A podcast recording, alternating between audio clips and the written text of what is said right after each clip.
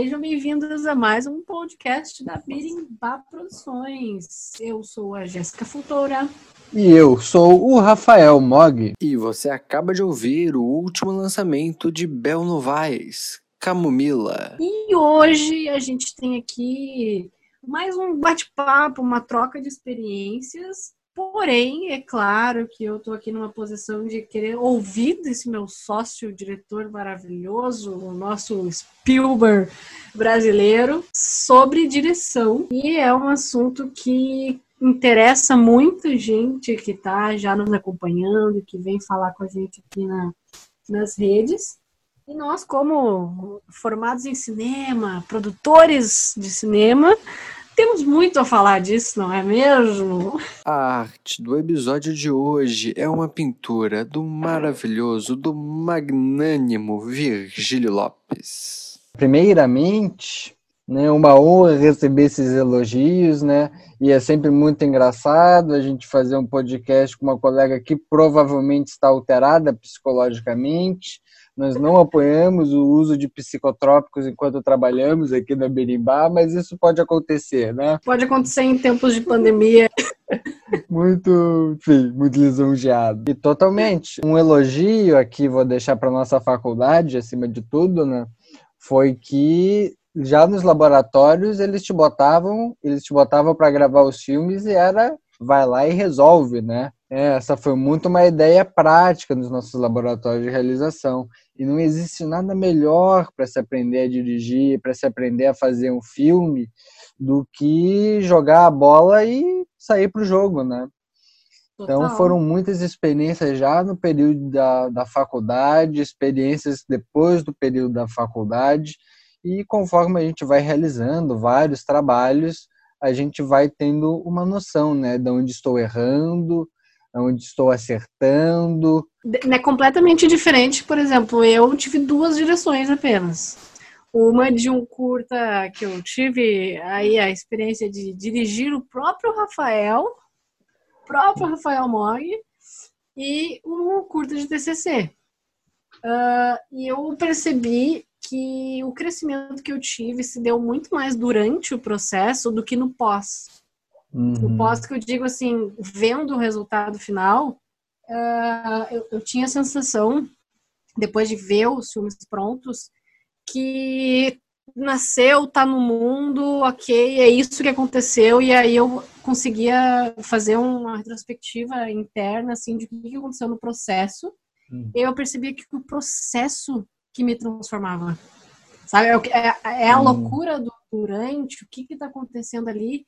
Só que enquanto está acontecendo, a gente não tem essa consciência. E eu acho que é, que é diferente quando a gente está com a cabeça de direção e quando a gente está com a cabeça de produção. Porque eu tive ah, tá muitas outras experiências como produção. Desde o começo da faculdade, eu sempre fiz produção, direção de produção, produção de set. Então, a, a, o olhar que tu tem pro filme, ele é completamente outro. E a direção, eu uhum. acho que tu tá desde o começo te transformando. Não sei se isso acaba sendo, tipo, a relação que eu tenho com, com o dirigir, mas acabou sendo o que eu acabei percebendo das experiências, sabe?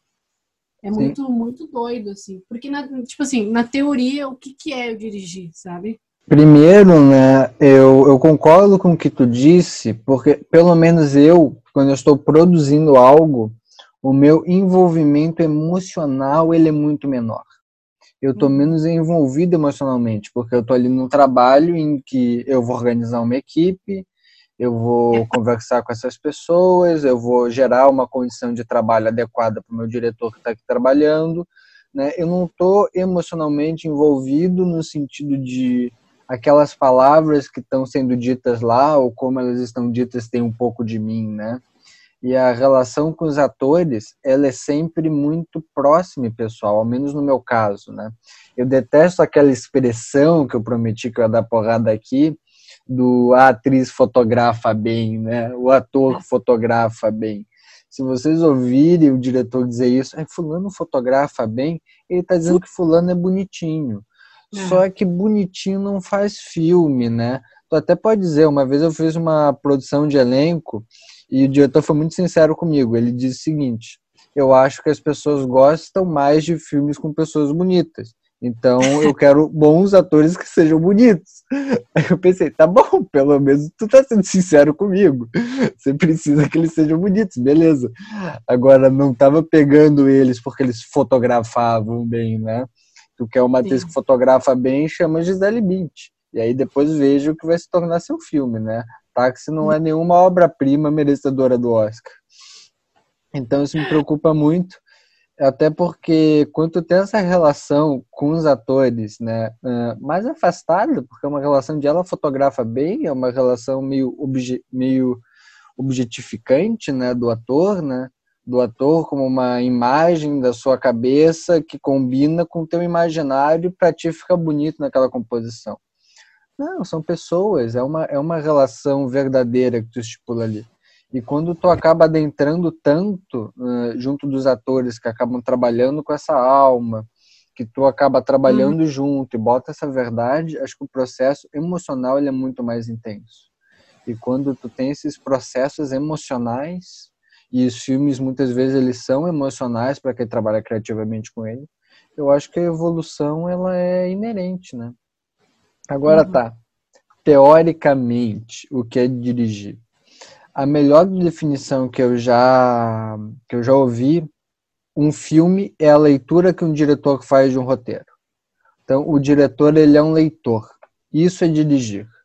É você transpor para o filme o roteiro que você leu. Isso implica na tua interpretação, né? Como você interpretou aquela história. A gente hum. pode pegar Romeu e Julieta do Shakespeare, que eu acredito que todo mundo conheça, né? Ou conheça mais ou menos tu pode ver como uma tragédia romântica de dois amantes que se matam pela dor da separação, ou você pode ver até como uma comédia. Vai desde a interpretação que é feita no filme do Leonardo DiCaprio, né, que é vamos usar o diálogo na íntegra, mas vamos botar carros e aparelhagens e não sei o que contemporâneos com esse diálogo clássico. Uma opção Sim. do diretor, uma leitura que ele fez daquela peça e que ele transpôs para a imagem. Né? Então, dirigir é isso, é você traduzir a sua leitura para a imagem, para áudio, para o audiovisual. Pois é, por isso que eu sempre fiquei com muita vontade de dirigir roteiros que não são meus. Tá? Porque nas duas vezes que eu dirigi, eram roteiros que eu tinha escrito. Só que eu uhum. acho que quando a gente dirige o nosso próprio roteiro, é, é mais fácil acontecer aquela a nossa fixação pelas ideias que a gente já colocou no uhum. papel e é muito mais difícil a gente se desprender daquilo e pensar coisas diferentes e conseguir uh, experimentar mais coisas no filme, sabe? Então, uh, por exemplo, agora a gente vai ter essa experiência que eu vou dirigir um, um, um roteiro que tu escreveu. E eu vejo que vai ser uma experiência completamente diferente, assim, do que a gente já fez. Porque justamente vai ser essa releitura, né? Mas não sei se tu tem essa impressão também de que quando tu dirige um roteiro que não é teu, teoricamente tu tem menos a não é como se tu tivesse menos ligação, porque não tem como diretor não ter ligação, mas é como se tu tivesse mais liberdade para fazer o que tá diferente, sabe? É, eu, eu acho que a palavra nesse caso, Jazz, eu acho que ela é apego. Todas as vezes que eu fui dirigir algo que não foi eu que escrevi, ou fui, ou foi dar pitaco na direção dos outros, o quanto era desapegado daquelas imagens, daquelas histórias, né? Isso me dava uma clareza muito objetiva. Nós né? vamos fazer uma decupagem. Às vezes a gente, quando está escrevendo o roteiro, já está imaginando ele. Ah. E aí tu tem essa ideia fixa, porque tu imaginou aquilo desde o início. E aí as coisas vão acontecendo. E de repente, digamos, aquela imagem que tu, que tu tinha, que sei lá, era um, era um close em plongé, com contraluz, que tu teve quando estava escrevendo, de repente ela não encaixa mais. Mas para tu ver isso, tanto tão próximo do projeto, às vezes é mais difícil. Às vezes alguém está hum. de fora do projeto e aí é legal tu ter pessoas com quem tu possa trocar essas ideias, um diretor de fotografia que esteja talvez um pouco mais longe, um assistente de direção que tu confie para discutir dramaturgia, que vai poder te dar um olhar um pouco mais objetivo em, cara, esse plano não está contando a nossa história. Então acho que a palavra Sim. aí é desapego, que há algo de bom e a gente está próximo das coisas, né? E há algo de ruim a gente está próximo das coisas. Então são tudo escolhas e a gente deve saber dividir essas coisas e sobretudo ouvir, né? Tem uma frase ótima que diz que o bom diretor é aquele que se cerca de pessoas mais inteligentes do que ele. Uhum. Eu acho que isso é perfeito. Eu acho que é essa a função do diretor. Ele é um gestor, ele é um organizador criativo, ele é uma fonte de inspiração, né? Mas ele não é o soberano que manda e desmanda, que faz e acontece. Bem pelo contrário, né? Eu acho que o filme fica muito mais rico quando tem essa construção coletiva, assim. Por exemplo, acho que isso de, que tu falou de ouvir todo mundo da equipe e tal, é muito, muito importante nesse processo, assim. Por exemplo, fazer leituras com a equipe e sessão de sincericídios, sabe? Eu fazia muito isso com o pessoal no, no Fora da Curva. Todo tratamento a gente se reunia para ler, todo mundo lê junto o novo tratamento e bora a sessão de sincericídio. Uhum. É, tu tem que estar preparado para ouvir, porque é importante o montador opinar sobre o que, que ele achou uhum. de que está acontecendo no filme. É importante o, uh, o operador de áudio que vai ter que captar essa cena depois falar o que, que ele acha de que tá ficando essa cena. E eu acho que até pro próprio diretor, ouvindo esses feedbacks na construção, acaba clareando um pouco as coisas, né? Uhum. Uh, aí no, no Doce da Tua Língua tem uma história bem divertida sobre isso, que a gente se reuniu aqui em casa, eu, a diretora de arte, as duas assistentes e as duas atrizes do filme. Que a gente tinha a ideia de, olha, Vamos trazer um monte de roupa, de figurino e vamos dar para as meninas experimentarem, para descobrirem o que elas querem vestir, o que combina de fato. Então a gente veio aqui, espalhou as roupas tudo em cima da cama e as meninas foram lá, ah, isso aqui, isso aqui, foram escolhendo, ah, a gente sempre conversando, ah, o que, que acha disso, não sei o que, não sei o que, não sei o que, e os figurinos foram se montando. Nisso, eu lembro que tinha uma camisa vermelha e branca, listradinha, que parecia muito a cartola daquele gato de desenho animado. Hum. Eu olhei e disse pra Bruna, Bruna, é, essa aqui é roupa da tua personagem. Vamos usar essa camisetinha que eu adorei ela. E a Bruna gostou também, disse, cara, que legal, também gostei, não sei o que. E aí ela pegou aquela camiseta, botou no resto da roupa e a gente, ah, é isso, é isso, é isso. Né? Aí eu perguntei para as meninas, né? então meninas, pô, tá legal, não sei o quê, papapá. Elas, ah, não, é, tá legal, tá legal. E nisso eu fui sair para ver a, a Márcia, que tava, acho que tava se vestindo em outro cômodo, não lembro direito, mas eu fui sair para ver a, a Márcia. E aí, quando eu voltei, tava a, a diretora na frente, a Vicky, as duas meninas atrás, e a Vicky dizendo, Rafa, eu conversei com as meninas e elas acham que a gente deve usar essa camiseta branca. Uh, essa camiseta branca no figurino da Bruna e não a listrada. Aí eu perguntei, ah, todo mundo acha isso? E aí elas, sim, sim, sim, as três falaram assim. E eu, ah, tá, então vai ser a branca. Nisso, a Vicky começou a rir, caiu na gargalhada. E eu perguntei, por que, que é engraçado, Vicky? E a Vicky me disse, não, é que as meninas estavam morrendo de medo de dizer isso pra ti. Mas o quê? Vocês acham que eu sou um monstro? Eu voto vencido. Tem três pessoas aqui dizendo para trocar a camiseta, beleza. Pois é, né, Mog? As pessoas têm muito esse estigma. Eu, eu acho que principalmente quando a pessoa está começando no audiovisual e se ela entrou ali de forma informal, né? Se alguém não entrou pela faculdade, que acontece muito, as pessoas vão se aproximando e tal, começa a ter experiência, entra nas produções, vai pegando assistências e tal, e começa a ver a direção, o diretor, a diretora daquele filme, como um deus daquela obra, como alguém que vai ter todas as palavras finais, então tem que pisar em ovos e tal. Só que a gente tem que pensar que a hierarquia, quando está fazendo algo que a missão é contar uma história, e tu lida ali com uma arte que envolve pessoas e a sua disposição e o seu talento artístico para contar aquela história, se tu transformar isso em jogo de ego, o resultado vai ficar no, no resultado final da arte.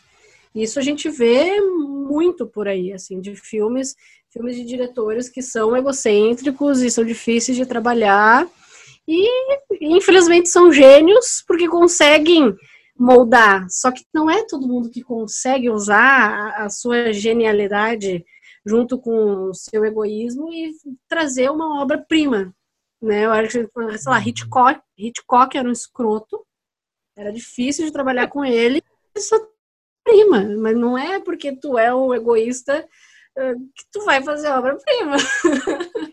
então, Jess, sobre isso, uh, acho que tem duas coisas. Uma é que tem a hora onde o diretor realmente vai ter que bater, bater o martelo, ou o diretor, ou o produtor. Tem alguém que tem que ficar encarregado das decisões, isso é um fato.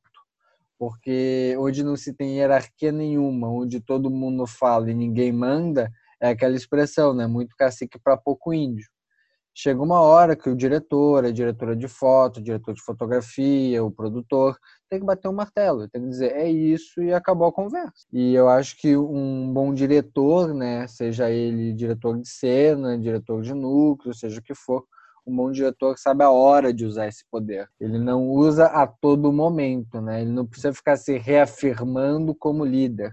O líder não precisa se reafirmar, né? Tem de vir horizontalmente, né? Mas Exato aí entra uma frase do Ed Catmull, que foi o criador da Pixar. O cara na década de 70 já queria fazer a primeira animação computor, computor primeira animação feita por computador, né? Isso na década de 70. Para ter ideia, a Disney bateu a porta na cara dele porque achou ele meio maluco. Uhum. Mas esse cara, né, conseguiu, gravou o Toy Story, né? Depois a crítica disse que foi o maior filme de fantasia desde o Mágico de Oz. Quer dizer, não é pouca coisa. E esse é. cara, quando se trata de processos criativos, né, ele diz que hierarquias só atrapalham quando o assunto é criatividade, quando o assunto é criação. Ou seja, uhum. a criação em si, eu não acredito que ela seja um projeto vertical ela é ali de fato horizontal, onde ah, o diretor tem uma ideia, então que ele imponha ela através de argumentos. Sim. Que ele prove para a equipe dele, não, é essa a ideia, confie em mim, ou eventualmente diga, beleza, eu tô errado. Não tem problema. Todo mundo erra, eu tô errado. A ideia do diretor de foto é melhor que a minha. A ideia da diretora de arte é melhor que a minha e eu vou usar essa ideia igual. Sim. Né? Porque ali tu tem o um processo horizontal e é importante que a equipe veja o diretor assumindo em não, realmente, essa ideia é melhor que a minha, né? Essa ideia é boa, eu quero agregar isso, eu quero ouvir vocês, porque daí as pessoas se sentem à vontade para contribuir, né? Porque é muito difícil tu ser um gênio sozinho. Agora, se tu tem várias cabeças trabalhando juntos no mesmo propósito e acreditando naquele filme de verdade, se entregando, porque a criatividade ela pede uma intensidade, ela pede uma entrega. É o que o Charles Watson, que é o maior pesquisador de criatividade do mundo, ele fala que a gente tem que ter o sol na barriga. Olha, olha que imagem forte, né? Um sol na tua barriga. Essa é a imagem que ele cria da criatividade. Por quê? Porque tu precisa de intensidade, porque tu não ultrapassa limite sentadinho no confortável tu tem que estar tá fazendo algo mais difícil, tu tem que estar tá indo contra as suas verdades. Só aí tu consegue ser criativo.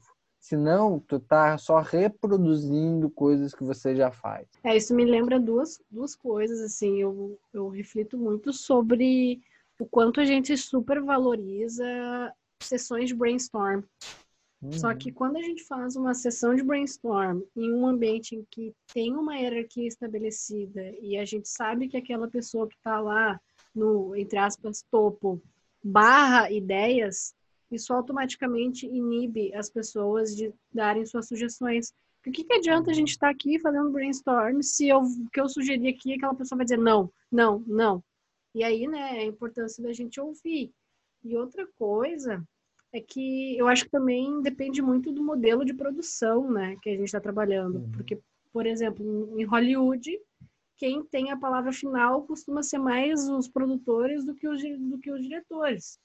Porque é business. E Hollywood tem muito a, o costume de que o diretor ele vai dar a arte, mas é o produtor que traz o business para aquele filme. No Brasil, a gente não, não tem muito essa cultura, né? A gente tem muito o hábito de trazer essa coisa do diretor-autor. E aí, como é que a gente lida, né? O que, que, que bendito é isso de diretor-autor? Para quê? É, vamos, vamos por partes, né? Primeiro, isso da pessoa dizendo não, não e não eu tive a oportunidade no início desse ano de 2020, quando o mundo ainda era um pouco mais normal, de Tinha fazer. Tinha uma vida fora de nossas casas. Eu tive a oportunidade de fazer um workshop para lideranças audiovisuais que o Tecna me deu de presente.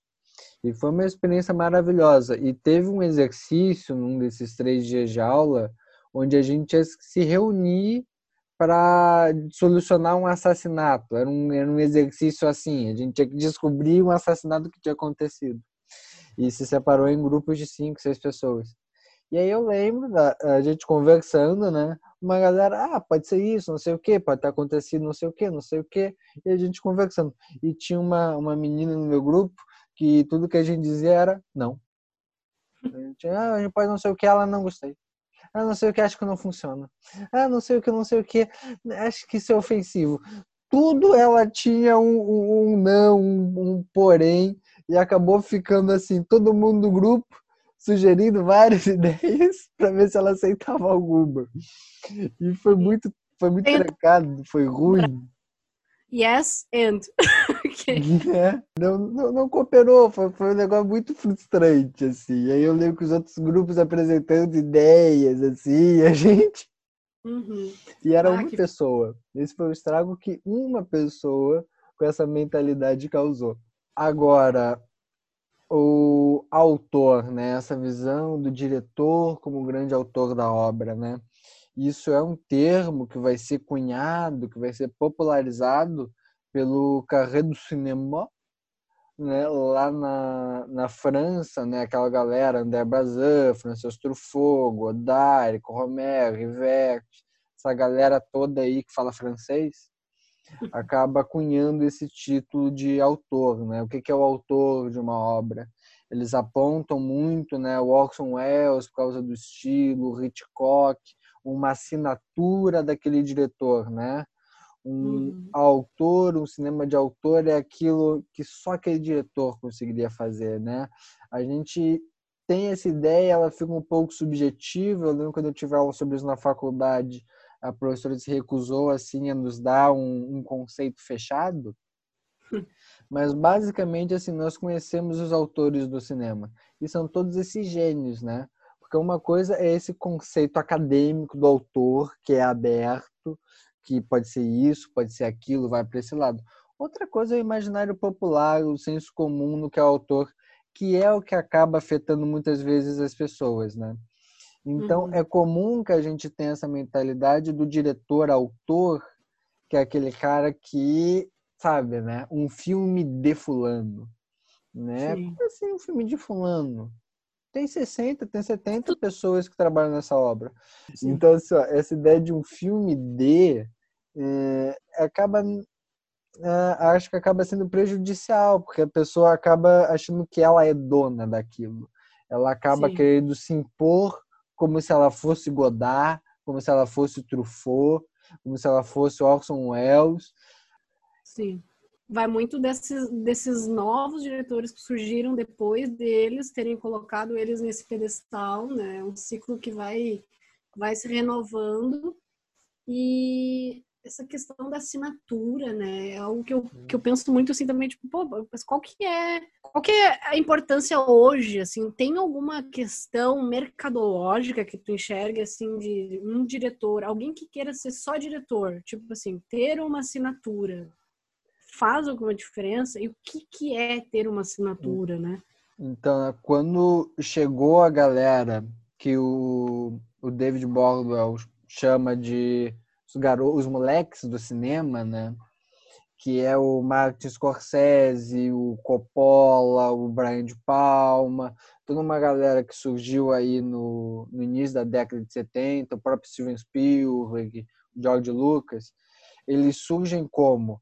Com uma galera com esse conhecimento de cinema industrial americano, da era de ouro, dos estúdios, mas que traziam muito essa bagagem, esses questionamentos dos jovens turcos, do carreira do cinema. Eles traziam essa questão cinéfila para a coisa, né? Uhum. Ali começa a se construir essa imagem do cinéfilo, né? Dessa imagem do, do diretor né, senhor de si, senhor dos projetos. Né, com uhum. sucesso comercial, isso começa a surgir ali naquele contexto. Uhum. E hoje, então, tu tem referências muito bem sucedidas. E as pessoas querem ser reconhecidas, querem ter o seu trabalho reconhecido, assim como a sua cinefilia também reconhecida, né? Todo mundo adora, né? Ah, Tarantino trabalhou em locador e tal, já assistiu, tem um monte de referência de filme. A galera pira, né? Gosta, quem gosta de cinema gosta muito de conhecer as referências dos diretores, gosta muito de adentrar nesse mundo. E mercadologicamente uh, tem um impacto. Talvez para o bem, talvez para o mal, depende de como se usa, né? Nada uhum. é, é, digamos, 100% concreto e imutável. Porque Sim. tu tem diretores que hoje tu tem um trabalho de mídia muito grande em volta deles, né? Sim. Tem gente que vai, de fato, assistir o filme porque é do Tim Burton, né? A hum. Disney bota Dumbo, Tim Burton, né? Aí tu, o Dumbo do Tim Burton, entendeu? Eu quero ver isso quando se especulou que talvez o Tarantino fizesse um Star Wars, a internet também foi a loucura, né? O Star Wars do Tarantino. Tu acaba tendo é, um pouco disso, né? Assim como tu tem os estigmas aqui no Brasil do Padilha, do Meirelles, né? Tu acaba do Furtado, né? Que é um autor, se a gente for pegar aqui, acho que até mais talvez do que o Padilha, né? tem uma assinatura um pouco ali mais marcadinha, aqueles diálogos rápidos, uma, uma comédia num contexto de drama, ele acaba tendo isso muito presente na obra dele, e tu acaba vendendo a imagem desses diretores como um produto. E isso pode interferir positivamente na venda de um filme. Agora, quando é que é negativo? Quando tu quer ser o sabichão da coisa e tu não tem esse trabalho de marketing. Tu é um sabichão entre quatro paredes. Tu não é um, um sabichão para o público ver e pensar que diretor genial, né? Eu quero ver o filme desse cara porque ele manda muito. Tu age assim com teu colega de trabalho. Aí não Sim. vai rolar, né? Aí a coisa vai trancar porque tu pode vender esse tipo de imagem se for interessante para o filme, para tua carreira, com os devidos cuidados, mas entre quatro paredes, entre tu e a tua equipe, tu tem que te colocar lá como um ser humano, passível de erros, passível de falhas, e sempre, sempre acreditar muito a equipe. Tem um Sim. conselho que me deram uma vez, que quando um filme dá certo, o mérito é de todo mundo. E se um filme der errado, a culpa tem que ser só tua, o diretor. É Sim. só do diretor a culpa.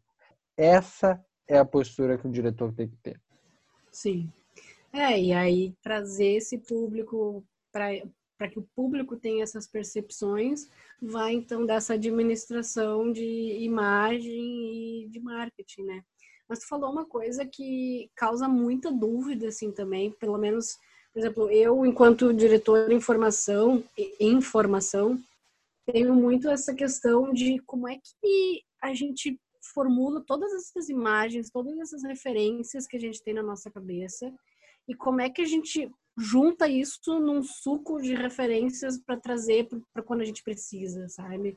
Eu sei que isso é uma questão muito complexa que todas as áreas, hum. existem vários estudos e várias teorias de criatividade, unificação de referência. Mas quando a gente está fazendo um filme e a gente precisa ter essas imagens de, assim, para tirar do bolso, para a gente conseguir visualizar as coisas, às vezes é muita coisa a gente tem Pinterest, tem uh, filmes de diversas formas e, e séries e desenhos. O nosso mundo hoje ele está muito cheio de referência. Eu tô olhando aqui para um quadro de imã com letras que eu, me deu uma ideia de algo para botar num cenário, sabe? o clipe da Manu Gavassi que eu acabei de assistir já me deu uma ideia de como é que a gente unifica tanta coisa na referência. É. Eu tenho que assistir o, o clipe da Malu Gabate. Ah, tá muito bom. Ela, ela, é, ela é o gênio. Se é. tem duas coisas, você tem que ter três coisas que você tem que ter feito em 2020: sentido raiva de usar máscara, ter se apaixonado pela Manu Gavassi e estar tá acompanhando a série de Minecraft do Felipe Neto. Se você não é. fez uma dessas três coisas, seu 2020 está incompleto. É, mas certo, é, sobre referências, né? Uh, primeiro vamos, vamos mostrar o que é uma referência uh, mal utilizada. Que é uma referência que eu já vi, olha, eu acho que metade dos roteiros de, de curta, assim, que me mandaram para para dar uma consultoria acabava que tinha essa cena. Pelo menos todos os romances eu acho que tiveram. É aquela cena que o cara tá deitado no sofá, olha para cima e tá a menina coberta por pétalas de rosa. Ah. Que é uma, é uma cena maravilhosa do Beleza Americana, né? Só que, gente, é, é, é tão, tão referenciado que chega a extrapolar a homenagem, né? É, eu botei isso aqui porque é bom, né? Que nem. Vamos botar ele jogando aquele joguinho do Who Am e um tiroteio no fim do bar, que é uma referência explícita a Tarantino, né?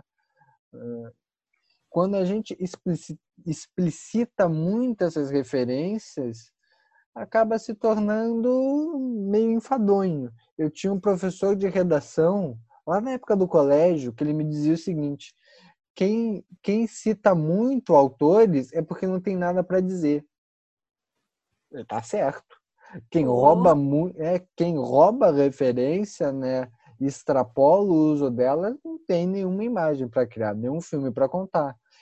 Só está uhum. querendo homenagear seus ídolos, né? Só está querendo copiar, quer ser o Tarantino, quer ser o Sam Mendes. Agora, a gente pode pensar em referências dentro do, do seguinte pensamento, né? O David Bordwell, no, quando ele vai analisar o estilo cinematográfico dos diretores, ele nos atenta para os processos que o espectador passa. O primeiro processo é o do identificar que existe uma técnica ali, né? que existe um, um filme, que aquilo foi gravado, que aquilo é um close. Né? Esse é um processo que a gente passa para identificar o estilo. Né? Olha, ele usa closes, planos de sequências e planos conjuntos. O segundo processo, é, digamos, é o processo de conectar essas frases. Ah, tá. Ele vai é, de um plano conjunto para um close-up nesse momento e é assim que ele vai levando o filme nesse troca entre planos conjuntos e close-ups, digamos. Uhum. E o uhum. terceiro processo é que a gente encontra os porquês disso. Né? O porquê que ele usou desta maneira né, o, esses planos, né, qual é o significado intrínseco disso, o que vem por trás. E, em última instância, isso também significa as referências que estão ali presentes. De uhum. forma que é possível tu ter referências macro num filme, em, digamos, minha grande referência no filme que a gente vai gravar agora aqui na Berimbá é o Francis Rado no Baumbach. Essa é a minha referência macro. Eu quero esse filme presente de alguma forma em todo o meu processo. Mas agora, eu preciso das minhas referências micro. O que, que são as minhas referências micro? São aqueles vídeos da internet que a gente adora, que é veja 500 referências de La La Land e tu fica 500 referências de La La Land? Como assim 500 referências de La La Land? E sempre tem aquele amigo que diz, não, eu peguei todas. Se o diretor uhum. do filme olhar, ele não vai pegar todas. Não, tem condição. É muita referência. Mas qual é a ideia dessas referências micro? Tu vai ter presente em todos os planos do seu filme, isso é o que eu, como diretor, quero testar, uma referência, por menor que ela seja. Pode ser um quadro da Anitta Malfatti, pode ser uma cena do Tarantino, entendeu? Pode ser uma foto do Pinterest. Não, não me interessa uh, julgar a qualidade da tua referência, mas está ali presente. E tu vai tentar botar isso dentro do teu estilo que tu escolheu dentro da tua referência macro. E com isso tu vai adaptando a tua linguagem, ao teu jeito de contar aquela história, tu vai adaptando as tuas referências. De forma em que vai ter 500 referências no teu filme e as pessoas não vão pegar. E tudo bem, não é para as pessoas pegarem 500 referências. Isso é um saco. Se as pessoas pegarem 500 referências, tu está fazendo errado. Uma coisa é alguém identificar uma ali e outra aqui, mas você tem hum. que englobar tudo isso na tua produção e não fazer uma série de homenagens. Sim. Pois é, então tu acha que essa construção das referências elas têm que ser completamente conscientes. Tu... Porque eu vejo muito de como a gente acaba construindo algumas coisas, às vezes inconscientes, sabe? Uhum. Justamente por ter, ter essa bagagem de tudo já que a gente já consumiu. Então, não acho que haja uma regra, Jazz, de ter que ser consciente essas escolhas. Eu acho uhum. que ele é um uhum. processo que ele invariavelmente vai acontecer. Invariavelmente Sim. tu vai ver o teu filme e vai, pô, isso aqui me lembra disso. Se tu pode trazer isso para o teu consciente, para que tu tenha um controle sobre isso, para que não acabe que as pessoas olhem e pensem, bah, isso aí ele roubou de fulano, isso aí tá igual. É melhor a gente conseguir levar as coisas para o consciente, né?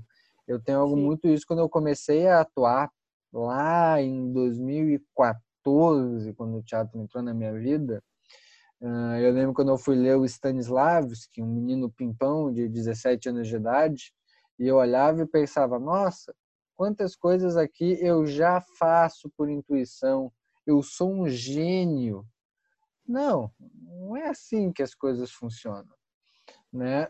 Quando tu tá fazendo essas coisas no inconsciente e tu identifica que isso já aconteceu em outras pessoas, que isso são técnicas que têm nome, isso só significa que tu tá trabalhando num caminho certo, mas que tu ainda não tem domínio disso. E se tu uhum. pode trazer para o teu consciente, se tu pode trazer para o teu domínio técnico, onde tu vai ter mais controle, eu acho que é preferível que tu traga. Justamente para tu não ter falsas percepções e não gerar falsos intuitos nas pessoas. Sim, com certeza. É, é esse é o tipo de coisa que a gente pode dizer que realmente talvez vá se aprimorando com o tempo, né? Conforme Sim. tu vai pegando confiança, eu acho que no teu próprio teu próprio taco. É, eu, eu tive um assim. Eu, eu, tive um professor na pós, o Vini, que ele dizia o seguinte: uh, criatividade é limite e repetição. Uhum. O que, que é o limite e a repetição, né? Tu, para tu pensar fora da caixa, primeiro tu tem que ter uma caixa. Ou seja, são os três limites de produção. Quantas páginas tem teu filme, como é que é a cena, como é que tu pode gravar, como é que tu não pode gravar, quais são as limitações, onde é que tu está posto. Todas as limitações que você pensa assim, não vai dar para fazer o filme são os teus limites. Né? E repetição. Tu vai fazer isso de novo, de novo, de novo, de novo, de novo, até que tu consiga melhorar. Nisso tem um experimento que diz ele que foi feito de verdade, e acredito, onde tu separou uma turma em dois. Ah, um lado da turma, tu disse o seguinte: eu quero que vocês façam o melhor vaso de cerâmica possível, todos vocês trabalhando juntos em um só vaso. E para outra turma, tu disse: essa aqui eu vou dar a nota por quantidade.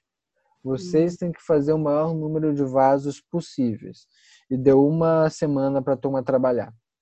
Quem é que tu acha que fez o melhor vaso? A turma que fez vários. Porque a turma que tinha um vaso só ficou ali. Hum, vou mexer aqui, vou mexer ali, vou não sei o que, vou não sei o que. E acabou que muita mão num vaso só e tentando a perfeição, deu ruim. Os outros que tinham que fazer desesperados as quantidades, iam fazendo, fazendo, fazendo, fazendo, fazendo. Chegou uma hora que eles pegaram a meia da coisa. Sim. Chegou uma hora que era natural.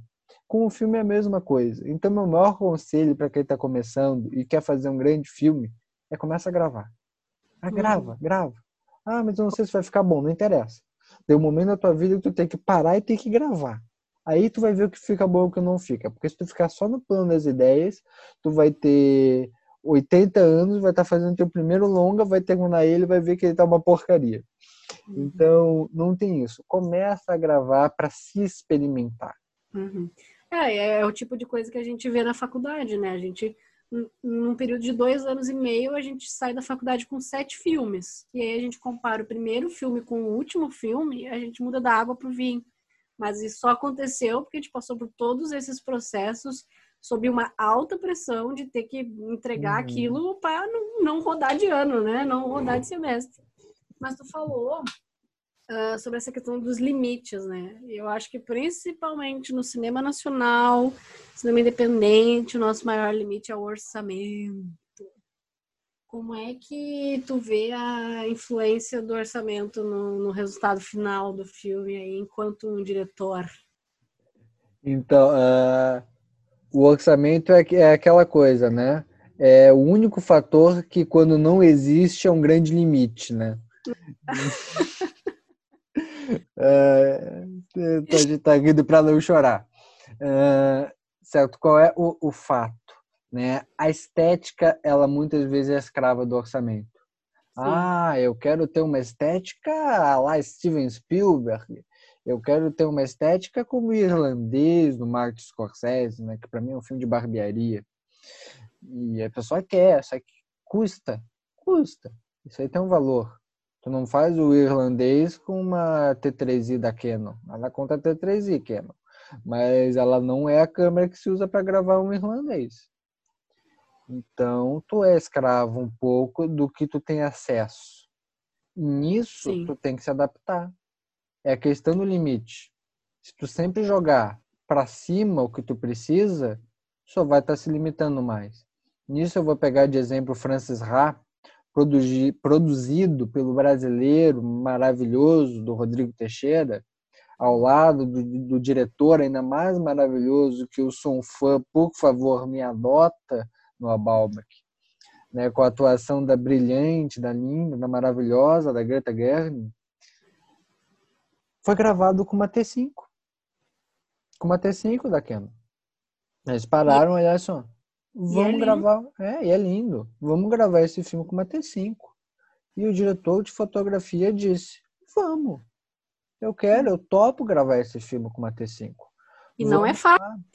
E não é fácil, é difícil gravar o filme com a T5. Era, entre as... E vai deixar mais fácil. É, então... Uma coisa numa aula que eu tive com o Rodrigo Teixeira, que ele deu, que ele diz, é como é diferente, às vezes, a postura do, do técnico gringo, né, do técnico americano, italiano, seja o que for, diferente essas situações de uhum. vamos gravar numa condição que não é ideal. Por mais que aqui no Brasil, às vezes, a gente se gabe do jeitinho brasileiro, né, faça muito cinema de guerrilha, tem gente que eu já vi que pega e inflaciona orçamentos em prol de uma primazia técnica, que acho que às vezes acaba por prejudicar os filmes. Uhum. Então, se trata de conhecer os teus limites e as tuas prioridades. E aí eu tenho uma máxima, né? Que as pessoas assistem filmes por causa dos atores. Aí eu tenho essa máxima a minha estética é escrava da atuação que os meus atores podem entregar. A uhum. minha câmera, ela procura meus atores. Meus atores não se posicionam para a câmera. É a câmera que vai atrás deles. Uhum. Isso são tudo mentalidades, pensamentos que a gente pode ter, cada um tem que construir os seus. Agora, o nosso orçamento está ligado à nossa estética e a gente tem que ter consciência disso para contar a história do melhor jeito possível dentro da estética que dá para fazer. Mas a estética que dá para fazer não necessariamente é a estética nas coxas. Porque se tu estuda, como foi o caso do Noah Bauman, do Rodrigo Teixeira, no Francis Ha, e se esforça para fazer o filme do melhor jeito possível dentro das limitações e vai aperfeiçoando isso, pode ter um grande filme. Pega a Bruxa de Blair, né? gravado com uma câmera horrorosa, numa produção sem dinheiro também, né? foram 19 mil dólares que eles gastaram. Ah, falando, tem 19 mil dólares. É, então você vai ter que ser melhor do que o pessoal do Blush de Black. Mas é situações. Então, é, tem que trabalhar essas coisas e pensar, e ter consciência. Tem que ter principalmente consciência Sim. do que, que é importante no filme. Sim. É, isso ah, vai muito também de tu conseguir saber de onde tu vai conseguir tirar esse dinheiro e se tu realmente uh, não tem mais da onde tirar, porque se a gente ir apertando, daqui a pouco um financiamento coletivo, se realmente aquele orçamento é, não é dispensável, né? Eu tenho muito essa coisa, tipo, tá, mas o que que não é dispensável, sabe? Daqui a pouco o almoço ser um carreteiro é mais barato do que tu que fazer uma laminuta que tu queria dar pra galera. É, é. uma laminuta é dispensável para economizar daqui a pouco 500 reais no Totalmente. Almoço. E quando a gente pensa nisso de produzir sem dinheiro, uma produção pequena, né? Porque aí tu tem uma, um dogma do Martin Scorsese, né? Para os primeiros filmes, que é rápido, barato e sob controle.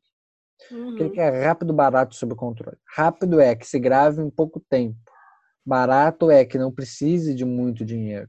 Né? E sob controle é que não tenha muito cacique. Porque nessa hora tu não tem condição, tu não tem aporte para que se tenha muito cacique numa produção. Então, o que que ele te diz, né? O que que ele quer dizer com isso que tu tem que fazer? Primeiro, tem um roteiro que tem uma vocação para o baixo orçamento. Que ele tenha sido pensado para isso, que ele tenha essa vocação, que tu olhe e pense, isso aqui eu gravo numa sala, isso aqui eu gravo numa casa, não preciso de muito mais que isso, eu consigo usar luz natural. Começa a pensar nisso, um roteiro que tenha vocação para isso, né? E rápido. Ah, que tu grava em dois dias, que tu grava em três dias. Por que nesse tempo, Rafael? Porque aí tu encosta nas locadoras de luz, nas locadoras de câmera, que não alugam né, 365 dias por semana, e vê em que período eles não estão alugando, em que período o equipamento está ali parado. E chega ali e chora, e diz, olha, eu não tenho dinheiro, eu quero pagar alguma coisa para vocês, mas eu não tenho dinheiro. Então eu vou pagar o valor que dá para pagar num dia que isso aí não está alugado. E aí eu fico a mercê, eu pego o equipamento que vocês não têm alugado nesse dia. Quem não ficar parado, tu vai ganhar igual a gente vai produzir.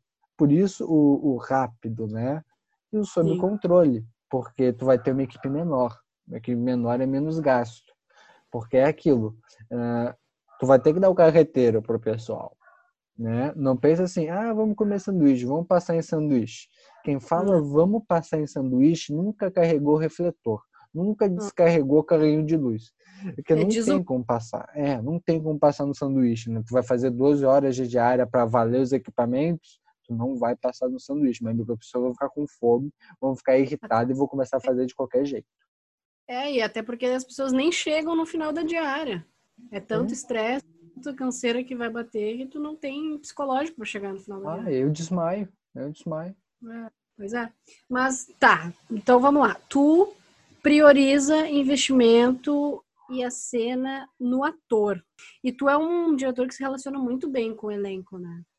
Isso é uma coisa que eu, eu, eu, vejo que também vai muito dessa proximidade que o diretor tem, não só com direção, mas eu acho que também com a própria atuação. Eu acho que tem uma coisa que todo diretor tem que fazer é, no mínimo, aulas de teatro. Primeiro, eu vou, vou citar um amigo meu, que é o Ismael Goulart, está comigo no Grupo Atrito desde 2015, me ensinou muita coisa. Tem, tem duas frases que ele falou ao, ao longo dos anos que me marcam bastante. Uma é que elenco se faz em mesa de bar. Ele sempre disse isso. Se tu quer que a galera tenha uma química, que a galera converse entre si, que a galera se dê bem, levar essa galera para se divertir um pouco junto para jogar um hum. papo fora, para falar da vida, para ouvir os perrengues. Tu tem que ter esse tipo de relação de proximidade com eles, de contato humano, né? Aqui muito bem representado por uma mesa de bar. E a outra frase é: às vezes quando a gente está atuando, os problemas são pessoais mesmo. Tu não pode dizer para um ator, né, que o trabalho dele é completamente horrível e esperar que ele não leve isso pro pessoal Porque Sim. por mais que haja uma técnica ali, por mais que seja um trabalho, uma relação profissional, muitas vezes, o instrumento de trabalho dele é a alma dele, é o corpo dele, né? São as emoções dele. Então, assim, como é que eu não vou levar para o pessoal se eu trabalho com a minha pessoalidade? então, assim, você está ofendendo meu trabalho, está ofendendo meu pessoal. Agora, existem jeitos de se fazer isso. É, eu tenho uma diretora que me dirige direto no teatro, que é a Fernanda, e ela eternizou a frase de tá um cocô. Né? Às vezes eu tô, tô lá, tô fazendo uma cena, ela olha para mim e diz que tá um cocô. Né? Que não tá funcionando, tá um cocô mesmo. E tudo bem, porque eu acabo não me ofendendo, porque a gente já criou essa, essa relação fraternal, essa relação de amizade, onde se tem essa liberdade para falar. E essa liberdade para falar com o teu ator, ela é muito importante. Tem essa relação, imagina chegar um, um diretor, vai te dirigir pela primeira vez, e aí tu termina a cena e ele diz, tá um cocô, pô, tu vai querer sair chorando. É, tu que ele não conquistou, entendeu? O direito de olhar para tua pessoa e dizer que tá uma merda. Ele não conquistou esse direito. Ah, Rafael, é muita frescura. As pessoas estão tão num momento hipersensível, porque a, a, atuação ela é ela é o que em última análise ou em primeira análise, talvez. Ela é o uso do teu consciente para ativar e condicionar o inconsciente. Isso foi o que o Stanislavski traduziu em técnica e que depois se ramificou para várias e várias áreas. E aí ficou conselho para os diretores, que eu vejo gente que leu metade da preparação do ator do Stanislavski e acha que já sabe tudo. Né? Como se não existisse Grotowski, como se não existisse Oshoida, como se não existisse o Peter Brook, como se só existisse o Stanislavski. Isso é problemático até porque muitas vezes o Stanislavski, eu pelo menos não considero o autor ideal para acabar se trabalhando com os atores, com o cinema. Né? Eu acho que ele é muito racional, né? a racionalidade para mim na hora de atuar, ela complica, porque tu tá muito na cabeça, muito na cabeça, e a ideia é tu ativar o inconsciente. E a gente tem outros métodos que podem ser utilizados para a gente ter esse consciente à flor da pele. Aí agora eu tô falando e a pessoa tá, mas como? Como é que eu vou fazer assim? Me explica, me dá uma fórmula mágica agora. Não tem.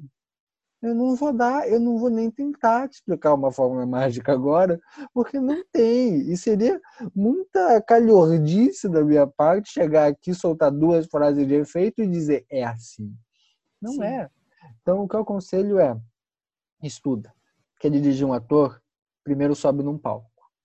Entendeu? É. Primeiro faz isso. Depois tu vai dirigir um ator. E outra, respeita teu ator. Né? Não, não, não me vem com a frase de ele fotografa bem, pelo amor de Deus. Não me vem com uma preocupação exacerbada com a língua portuguesa. Não começa com o J. Eu tô, eu tô mais quando eu vejo isso, que é tem uma técnica do May Road, que é a biomecânica. Qual é a ideia da biomecânica, Jess? É, tu tem que pegar um copo. Então tu vai moldar todos os teus movimentos, tu vai numerar eles. Todos os micromovimentos que tu faz na ação de pegar um copo, tu vai numerar eles e vai repetir mecanicamente. Um, uhum. dois, três, quatro, cinco, seis, sete. Tem sete movimentos para pegar um copo. E tu vai repetir Sim. isso mecanicamente. É a ideia da biomecânica. Só que a ideia é que tu repita, repita, repita tantas vezes isso que tu condicione o teu movimento ao ponto que depois tu consiga fazer isso inconscientemente. Uhum. Só que dessa galerinha que lê metade do livro, esquece da parte do condicionar para o inconsciente e fica só aquele movimento mecânico do braço, que é horroroso.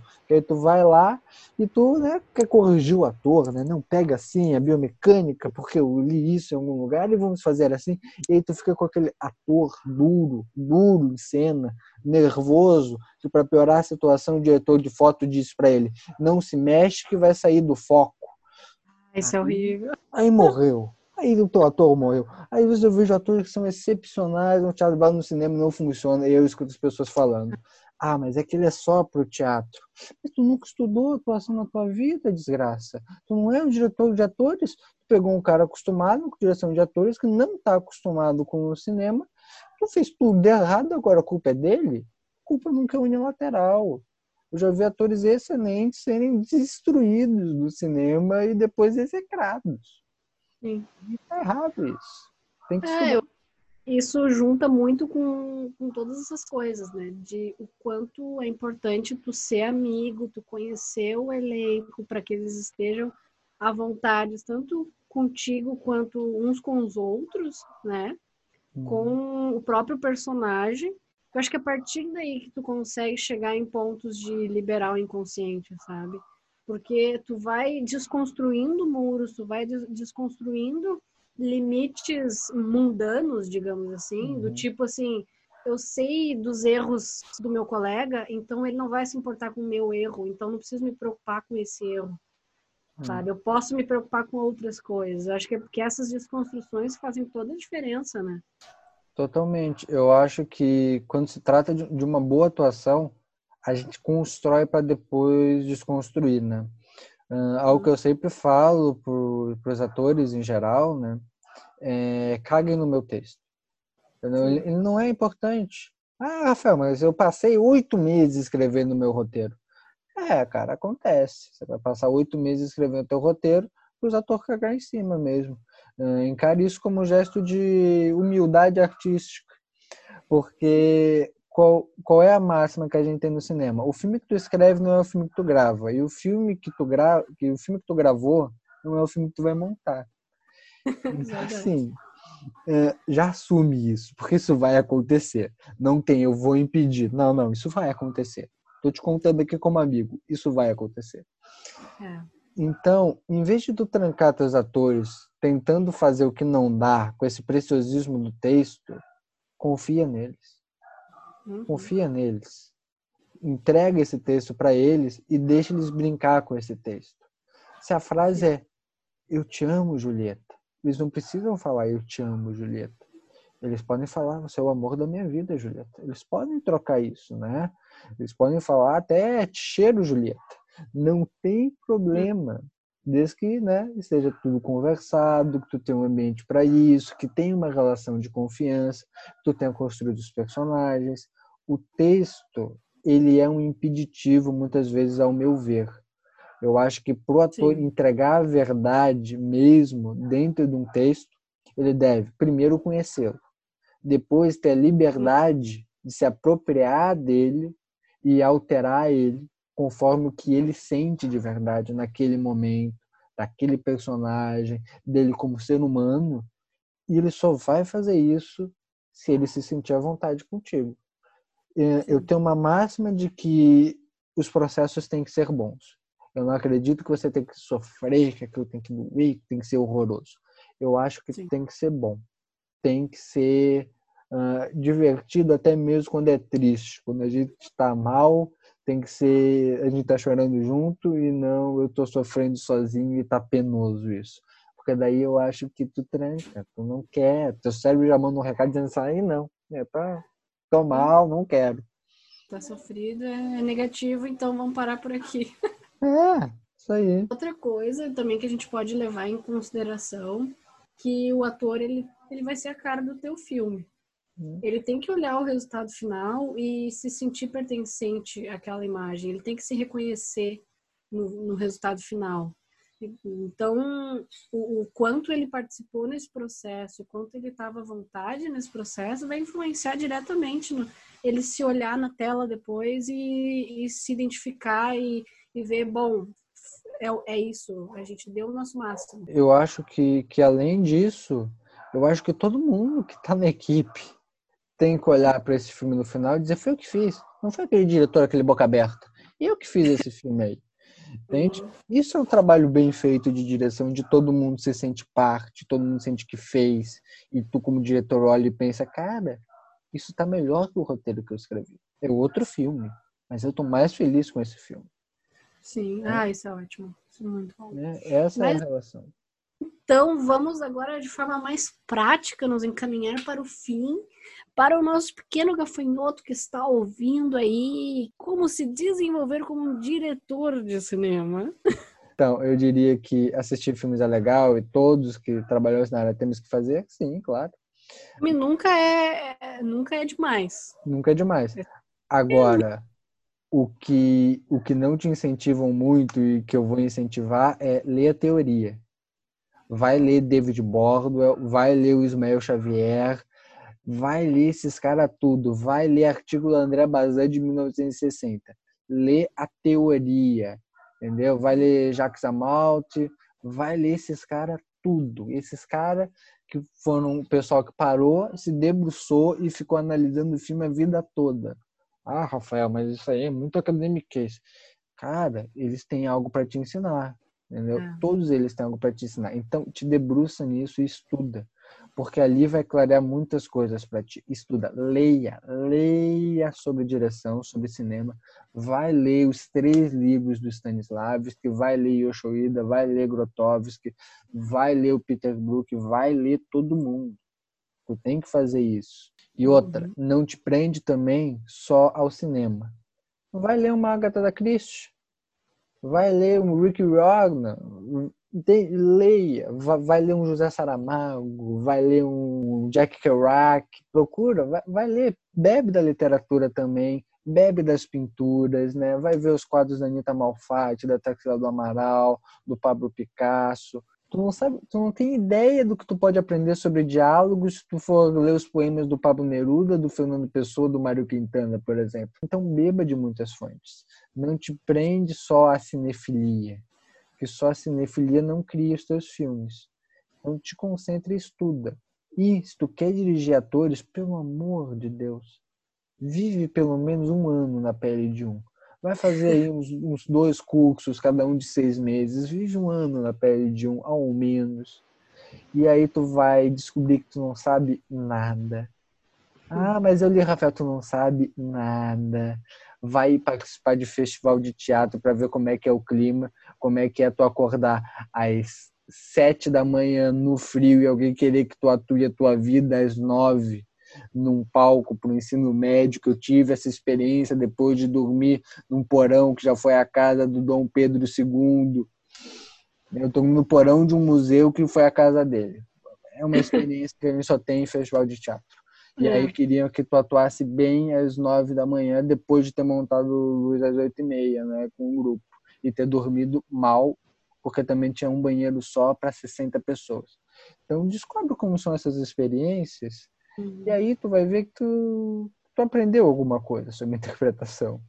Mas eu trago aqui mais uma coisa que eu acho que é extremamente importante, é tu conhecer como um filme é feito todas as fases. O que é uma pré-produção, quem está envolvido, quais são os profissionais, o que é uma produção, como é que se organiza um set, qual deve ser a tua postura num set, como é que se mantém a paz num set, como é que um filme é montado, o que, que é uma decupagem. Eu acho que também o conhecimento de decupagem para um diretor, conseguir entender de planos para conseguir depois visualizar esse filme é extremamente importante. Exato. Essa técnica visual mesmo, sabe? E, e aí entra muitos teóricos que você tem antes. Porque aí Sim. o cara vai lá, aprende a técnica, e quando vê, ele tá decupando como um técnico de fotografia. E não ah, como um autor, né? Ele não tá, ele tá fazendo uma decupagem técnica, né? Em vez de, é. de escrever um romance, ele tá fazendo uma redação do Enem. Sim. Então, isso fica visível, né? É, e outra coisa, entenda de fotografia, porque daqui a pouco tu acha que precisa de uma câmera foda 4K, mas o que tu quer fazer, tu faz com, com uma Sony A7R. E estuda a gestão de pessoas, não faz mal. É, Faz mal nenhum. E aí, já que a gente está falando de gestão de pessoas, além de não ser um escroto ególatra, o que, que o diretor não pode fazer? Eu diria que quando se propõe a uma coisa, em vamos fazer o processo desse jeito, quando tu diz eu vou ouvir vocês, quando tu estipula as regras no início do processo, todo mundo combina as regras do jogo. E o nosso processo uhum. vai ser assim assado. E vai chegar um momento completamente normal no processo de criação de um filme que tu vai estar meio desesperado. E tu vai querer mudar as regras do jogo, não muda as regras do jogo. Não muda. Tu não pode trair a confiança. Sim. É tudo que tu tem. Tu quer ser um líder, tudo que tu tem é a confiança das pessoas que escolheram te seguir. Elas escolheram. Elas não estão ali porque você é incrível. Elas te deram um voto de confiança e tu não quebra isso, não. Com essa frase é, de impacto, a gente pode começar então a falar sobre como que alguém que chegou agora pode começar na carreira. Uma faculdade. Então, a primeira parte é uma faculdade. Se você ainda não pertence a uma, eu aconselho que vá. Mas, mas vamos pensar num cenário em que a gente vive atualmente, de que as faculdades de cinema estão ficando mais acessíveis, mas elas ainda são de difícil de difíceis é. acesso. Tu tem Vamos... cursos online, tem muita coisa de graça que dá para tu ir atrás, de tu correr, troca ideia, manda mensagem para cada área. Disney, ah, eu tenho um curto aqui, são cinco páginas, dá para me dar uma opinião. Acompanha, tem muita gente que faz conteúdo sobre isso. Tenta, usa a internet a teu favor, nunca se teve tanta informação num lugar só. Pode correr atrás das informações na internet, compra alguns livros, pesquisa, pergunta para cada área. Se tiver que ler um livro só sobre cinema, qual é? Né? Procura isso e vai te informando aos poucos, porque o primeiro passo é estudar. Isso aí, para estudar, pegar dicas práticas, tem o nosso Instagram. Olha aí, arroba birimbá. Postamos dicas, reflexões e estudos sobre cinema, audiovisual, transmídia e tecnologias, né? Market Grow aí. Já, é. vou, já vou aproveitar e já vou dizer aqui que vamos liberar cursos na Berimbá, muitos de graça, inclusive. É. Não, mandei bem? Mandei bem? Ótimo, muito bem. Com esse gancho, acho que a gente se encaminha para o final de mais um episódio. Então tá, pessoal. Muito obrigada a todo mundo que ouviu até aqui. Esperamos que esse tenha sido mais um episódio enriquecedor para quem nos ouve. Qualquer dúvida, qualquer feedback, estamos disponíveis aí nos nossos arrobas, arroba Brimpar, arroba Fontoura Jazz e o arroba Rafael Mog. Chegamos ao fim de mais um Hollywood aqui. No episódio do dia 20, nós iremos entrevistar Guilherme Zanella e Jéssica Gonzato, da Right Room 51. Então fiquem ligados para uma troca de ideias sobre o roteiro e sobre projetos no próximo episódio. Mas enquanto isso, fiquem com a música Camomila da maravilhosa Bel Novaes.